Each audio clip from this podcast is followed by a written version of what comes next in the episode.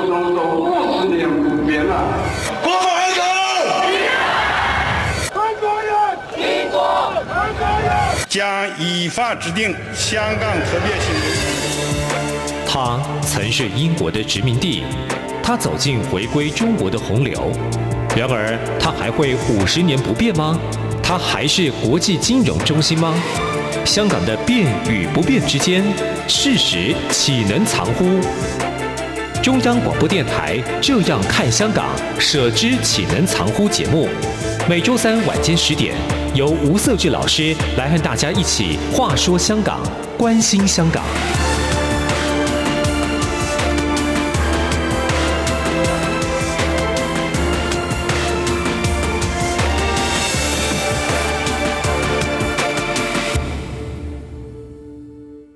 各位听众，大家好，这里是中央广播电台台湾之音，你所收听的是《舍之岂能常乎》的节目，我是节目主持人吴瑟智，我们一起来关注香港，关心香港的发展。这礼拜其实呃有一则新闻哈，可以来关注一下。一直以来在香港举办七一大游行的一个香港的一个民间组织，叫做民间人权阵线哈，又简称叫民阵。前段时间呢，宣布了解散哈。这个民阵对香港来讲非常重要，是因为七一其实对香港人来说是非常重要的日子哈，因为七一代表了回归。当时七一的游行的一个目的是站在批判政府的一个角色啦。七一的游行它一直持续了十九年的时间哈。为什么会解散？当然跟港版国安法有大程度的关系。那我们今天来谈这个议题呢，我们邀请到也是常常在我们节目里面分享他的观点的台北海洋科技大学的吴建中吴教授。吴教授你好，主持人各位听众朋友大家好。好，我想我先问一下建中哈。一般台湾的民众对于七一的游行其实是是熟悉的，因为新闻媒体都会报道哈。但是这一两年来，七一游行已经没办法再进行了哈。但是对民政这个组织其实比较陌生一点，你可以大概简单介绍一下民政这个组织它的一个概况吗？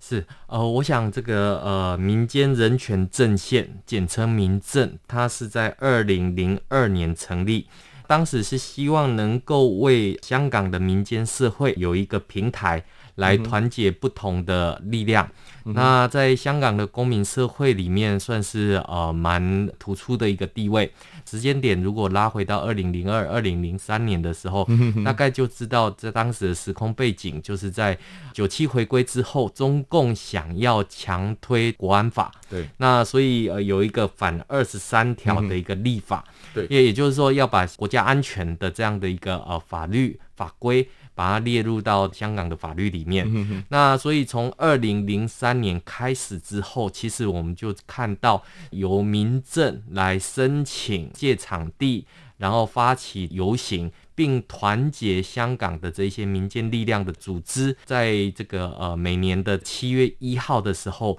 就开始有这样的一个大游行。对，那当然随着声势逐渐的扩大。那甚至于我们也看到当时的不管是特首也好，港府来讲的话，最后是撤回所谓的呃这个二十三条的立法，所以看得出来，从发想到这样的一个社会力量的展现。的确，在二零零二年、二零零三年开始，让香港的民众还保持着一点希望。嗯、这个希望就是香港的法治，呃，是不会让中央能够呃有任何伸进以国家安全为理由的这种立法的一个情况。那所以呃，我们会看到这个二零零三年反二十三条的立法之后，当然就是包含了特首直选的这些等等的议题。嗯、那也不断的呃，就凝聚越来越多的这样的一个民间力量。民间人权阵线其实它的组织还有它的这个些成员是非常复杂的，嗯、但是它展现出来其实就是一种香港公民社会的一个力量的展现。对特区政府也好，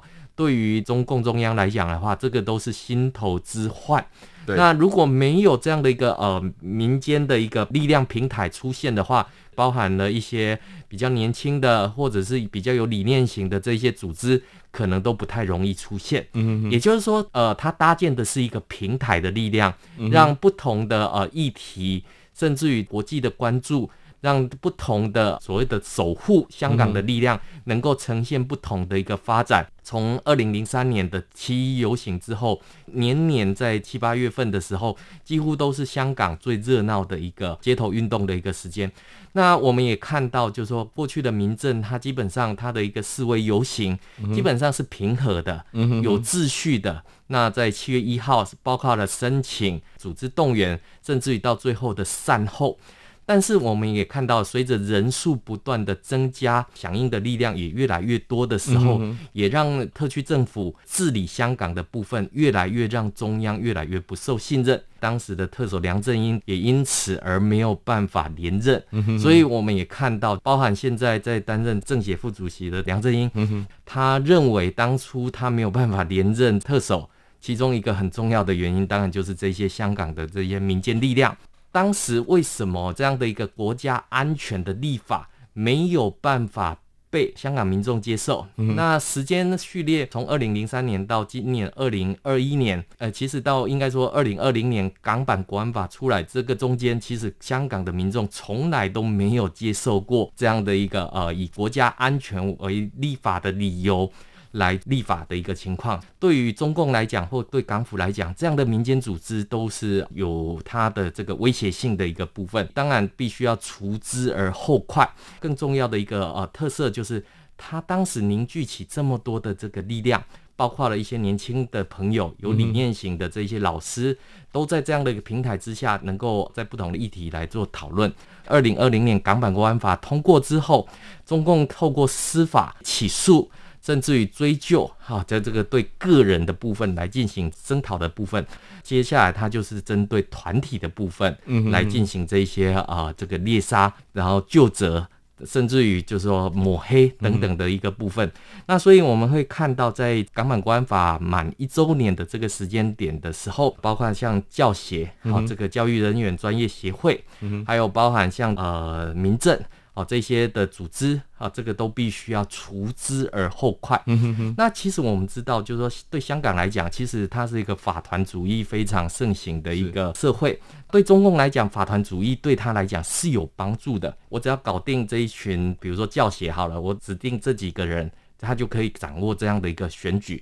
但是我们也看到，就是说到最后，其实中共是没有办法搞定。这样的一个呃法团的一个部分，所以他必须要重新去，包含像透过港版国安法选举的规则的修改，好，包含像 DQ 啊这一些选举主任，甚至于现在要修改这个基本法的附件一、附件二。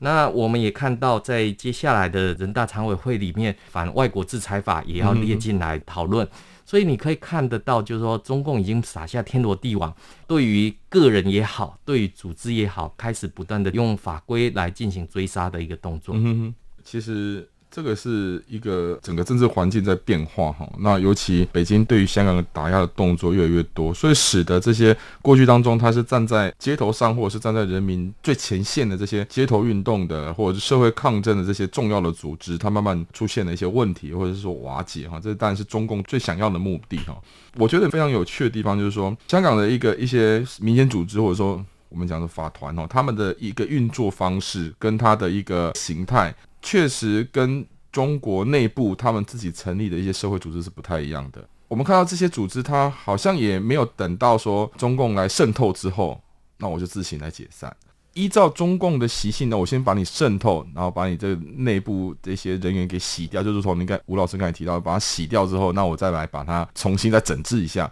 可是为什么？香港的这些法团组织是没办法让中共这么做呢？是我我想这个差别就是理念型的差异，因为我们知道，其实在中国大陆里面，在过去里面也有一些 NGO 组织，但是在境外 NGO 法通过之后，这些呃 NGO 都必须要一一被中共来列管，不管是资金也好，或者是人员的一个部分。更重要的就是，我们会看到中共认为这些法团、这些社团也好，或者是组织也好，基本上都应该是要为共产党服务。在中国大陆境内，基本上他的做法就是这样子，就是我用购买呃取得你的服务，比如说你是这个呃基金会扶贫的也好，或者救援的也好，基本上 OK，但是你不可以抢在政府之前跑到灾区里面去救险。你必须要政府号召之后，然后共襄来响应这样的一个证据。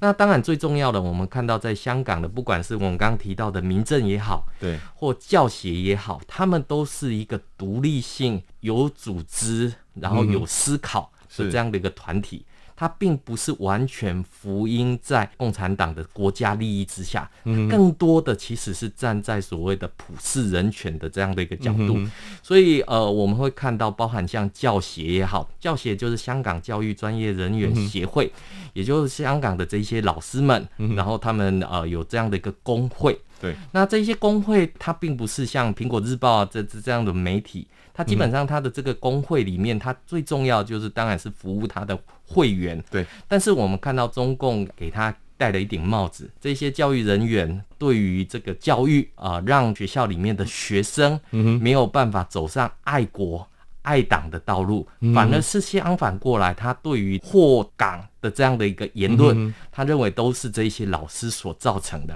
所以我们看到，像梁振英有一个八零三基金会，呃，告诉这些家长。如果你们不敢去检举这些老师的话，你可以透过我的基金会来帮你检举这些老师。对中共来讲的话，其实他会认为这几年从二零零三年的反二十三条立法，然后反国教运动，甚至于特首的直选，这些都是有心人的煽动。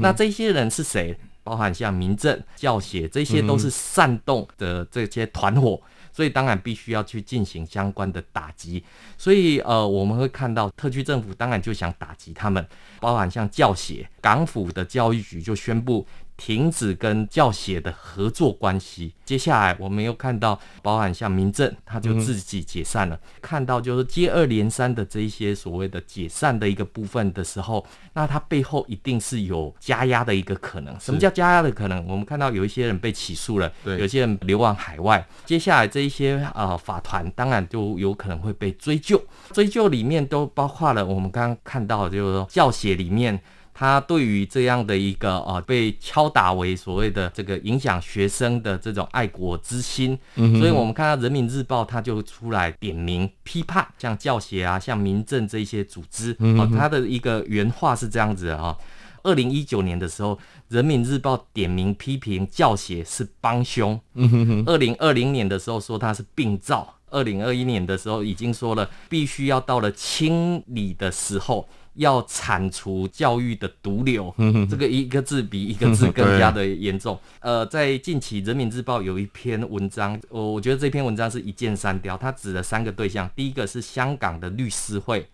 大律师工会，还有香港的教协，基本上它就是点名批判这一些组织对于所谓香港的国安稳定上面来讲是有问题的。这个人民日报做了这样的一个点名批判之后，嗯、那看得出来，其实就是一个吹风会。对，那吹风之后，接下来包含像港府啊，嗯、包含像这个法规的部分，可能都会跟上这个批判的一个部分。嗯、那所以你可以看得到，呃，人民日报的评论里面，他就提到大律师工会已经变成过街老鼠，嗯、在香港溃败已经是确定之数。那既然是过街老鼠，那当然就是要人人喊打，看得出来，就是说中央已经下了这样的一个指令之后，这一些组织就有可能会被追杀。对，追杀之后，那当然大家在想的就两部分，第一个，他点名批判的这些组织怎么办？那我们刚刚看到，它有可能自自动解散，对，有可能是对抗。所以，既然要赋予对抗的话，我们就要想的就是说，那还有哪些组织可能是未来它的处境也是非常严重的一个部分？先讲第一个部分，就是说，诶，它的这一些呃组织里面，它的这个选择的道路是什么？我们先讲这个，像之前苹果日报，像李志英，像他们的编辑们，他们是赋予顽抗。到最后一天，他的出版之后才被中共给没收了。对，那被抓捕了。呃，有也许有些人是选择，比如说逃亡、流亡海外，甚至于这个离开。这样的选择其实都是不一样的，哪一个选择是比较好呢？哪一个选择是比较勇敢呢？我觉得外人可能都没有资格去做这样的一个批评，因为接下来的这个港版国安法的追诉，在法院里面的庭讯期间，甚至于在审判后的这些处境，这些我想不是当事人可能都很难去说明的。另外一个部分就是有哪些组织可能还很危险的一个部分，嗯、比如说刚刚点名的这个大律师公会这些等等。我想还有两个组织是比较危险的，第一个就记协。记者协会，记者协会，记者协会。那另外一个当然就是医管人员的一个部分。为什么？因为在反送中期间，有很多医生、护士，他们都是同情这些抗争者的。这个武汉肺炎期间，对于港府没有关闭对内地的这样的一个闸口，嗯，甚至于还允许内地的人来到香港，嗯，所以有一些医生跟护士，他们是有一些呃不满的一个情绪。最近有一个呃调查数字，就是医生跟护士的离职潮非常的严重。当然，我们会看到像记协这个在反送中期间，有很多的这些所谓的学生记者、公民记者，他们所记录下来的这些黑警、黑豹的这些事件，当然就会让这个不管是特区政府也好，或中共中央，都是形象非常负面的一个部分。我想接下来中共怎么样子去对他们？各个击破，或者是乘胜追击的一个部分，我想这个才是外界更应该持续去关注这个香港议题的一个部分。好，我们先休息一段时间，再回到节目里面来。阳光就是阳光，成了我的翅膀。阳光就是阳光，人民自由飞翔。阳光就是阳光，世界在我肩膀。阳光是你。是我生命的翅膀。各位听众，大家好，欢迎再回到呃舍之启人常务的节目，我是节目主持人吴社志。我们今天特别邀请到台北海洋科技大学。吴建中吴教授来跟我们分享啊，近期香港重要的一个事件呢，就是呃有一个叫做民间人权阵线，简称到民政呢，这个民间组织呢宣布解散。这个民间组织其实我们在上个节目其实大家有跟听众来解释，就是说他每年在香港七月一号这一天呢，都会举办一个非常隆重而且非常大型的游行运动哦，就是由民政来做一个搭台来去组织。从二零零二年开始运作，那到现在其实应该是他。这个组织其实有十九年的历史，长期以来它就是扮演着一个所谓的火车头的角色。但是现在呢，它呃解散了。呃，吴老师也跟我们分享到说，其实这跟北京的态度，或者是说北京在去年推出。港版国安法之后呢，确实是引起了一阵社会上的骚动哈，甚至说具有指标性的人物也不断的政治抓捕跟司法滥诉，使得香港这些重要的一些民间组织呢，它面临了一个所谓的继续运作的一个压力，确实是出现问题啊。我现在想到哈，其实他们不会因为解散之后就没有问题，这个所谓的呃追诉啊等等动作应该还会随之而来，因为国务院的港澳办呢，他就说了哈，民政虽然解散了，如果因为解散就因此而没。是，这是痴心妄想、金蝉脱壳的把戏，所以依法呢还是必须要追究，而且要严惩不贷。但是老公他就是要透过这个方式呢，才有办法再把这样的效应逐渐扩大嘛。刚才你也提到说，有一些民间组织可能会面对，也是面对这个问题哈。那对香港来讲，这可能也是未来当中这些所谓的法团呢。开始弱化了，这是怎么办？香港未来怎么办？是我我想第一个就是说，中共当然是想要各个击破，中共的各个击破也让很多的蓝丝觉得说这个大快人心，终于看到中共中央的力量进来。我们也看到就是说，面对不管是主动解散或被动的拆伙，可能有些人认为说应该要据理力争嘛，直到要弹尽粮绝之后才投降，这样子是比较呃 OK。但是刚刚主持人也提到，港府的一个想法就是要追究，那所以哪怕你负隅顽抗，直到弹尽粮绝的据理力争，其实到最后的结果恐怕都不会相差太远。这样的一个组织解散之后，那对中共来讲，他基本上就是觉得说，哎，这些组织不见了，是一个蛮好的结果。但实际上面，我们知道，比如说像这个教协好了，香港有几万名的教师。教协解散了之后，这些教师还在啊？对，那这个一个一个呃有民主、有人权想法的这一些教师，我们也看到最近有个数字，就是说从港版国安法出来之后，这一年里面港人离开香港大概有九万人左右。嗯、哼哼最近呃另外一个数字就是说，这个有些学校已经面对了教师荒，还有包含医生荒跟护士荒的一个情况。那为什么会出现这个情况呢？其实就是对于这样的一个体制上面的不信任，嗯、所以他们选择了移民潮的一个情况。嗯、好，那当然我们会看到，就是说中共对他来讲，他觉得各个击破了，所以大获胜利。嗯、但是实际上面我们会看到的，中共并没有因此而把伸到香港的力量减缓。包括了我们看到这个香港基本法要进行附件一的修正，那这个都是为了避免所谓的民主力量的再升起的一个情况。呃，我们会看到中共步步进逼的情况是越来越严重，甚至于包括了刚刚提到教协也好。或者是民政也好，这些民间的力量，基本上他们影响的可能都是年轻人，所以我们也看到中共开始从所谓的从娃娃抓起，从教材、教科书，对，甚至于这些爱国教育，全部都列到这些教科书里面。中共这种连根拔起的态势是没有减缓的。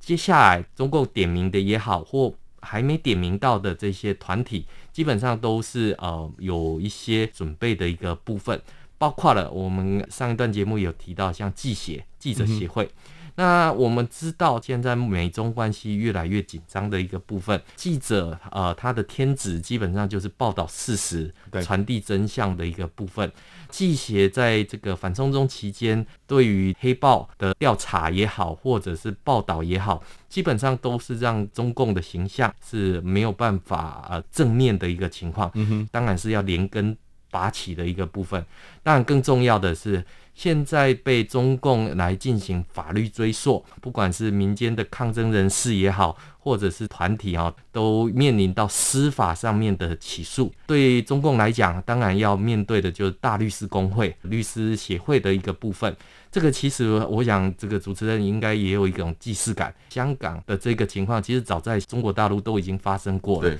当时很多人去上访，那这些上访当然是一对中共来讲是一些不稳定的因素。因此，为了维稳，连这些上访人所聘请的律师都可能被抓捕的一个情况。香港的情况，其实在中国大陆早就已经上演这样的一个稳定。是不是真的稳定呢？对中共来讲，这一些人都离开了之后。他可以去重新布置一个重新的教育，对外界来讲，这样的一个情况是感到相当忧心的一个部分。在这样的一个环境之下，是不是越来越多的这一些投资者，或者是呃，随着美中对抗之后，厂商会跟着离开的一个情况？呃，我们会看到专业人士他们的灰心，然后选择离开的移民潮的这一个部分，其实对于香港的经济会带来多少的影响？那这个恐怕是中共没有去计算到的一个部分。为什么我讲说没有计算到？比如说一个老师的离开。那你要用多少的老师才能够去做这样的一个补充？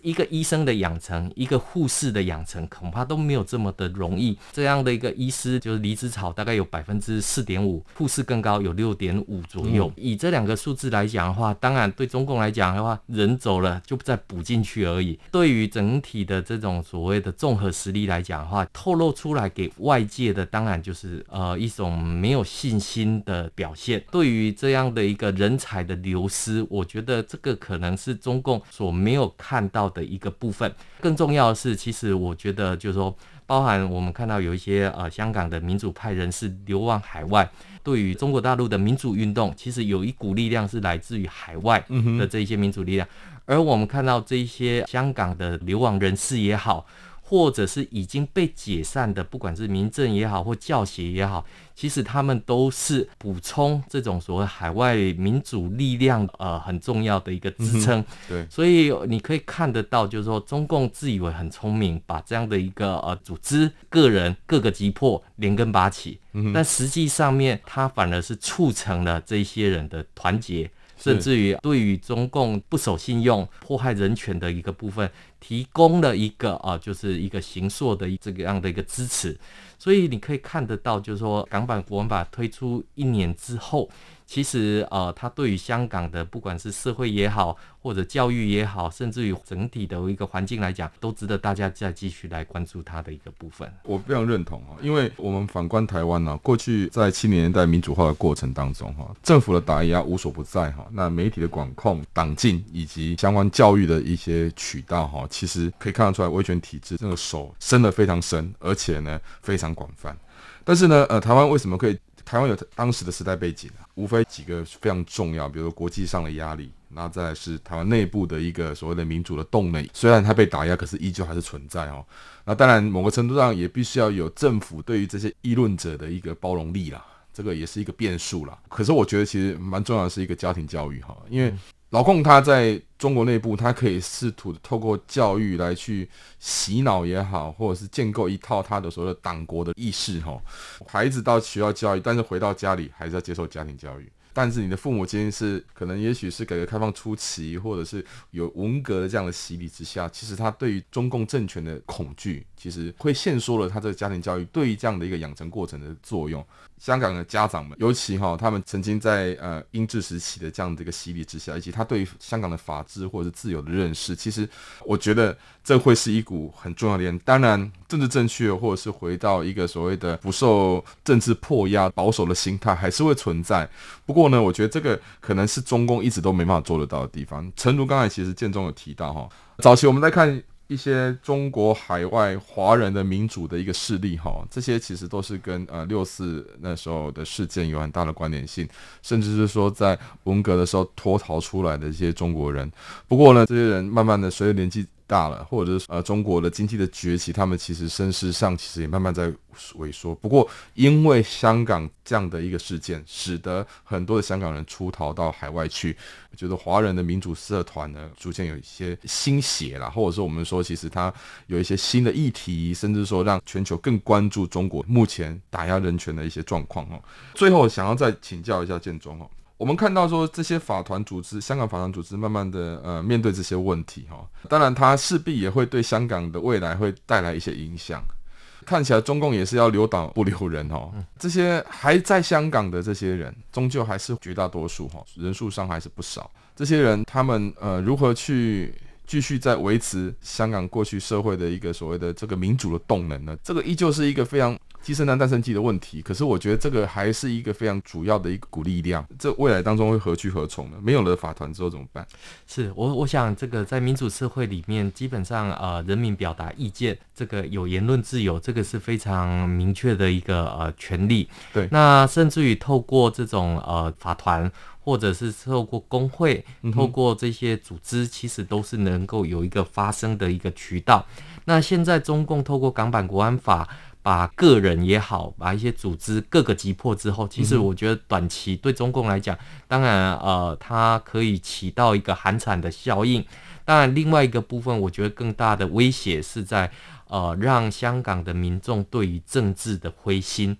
因为我们知道这个呃，香港立法会这样的一个选举。基本上已经因为这个武汉肺炎的一个部分被延迟了一年，随着呃这个香港基本法的这个附件修改之后，那接下来香港即将要迎来的是香港立法会的是不是在延期一年之后能够如期的进行选举？呃，我们看到很多香港的朋友现在大概对于这样的一个选举，基本上是感到非常灰心的一个部分。那这个灰心基本上也是特区政府，也是中共中央所。乐于看到的一个部分，有选举的这样的一个形式，但是没有这样的一个选举的事实。这个其实就是所谓具有中国特色或具有香港特色的这样的一个选举，这个也是中共所想要的一个部分。这我觉得这个才是接下来这就是说很短期可以看得到这样的一个呃这些组织。或者是这样的一个法团，他们被解散了之后，其实他们都是被动被解散的，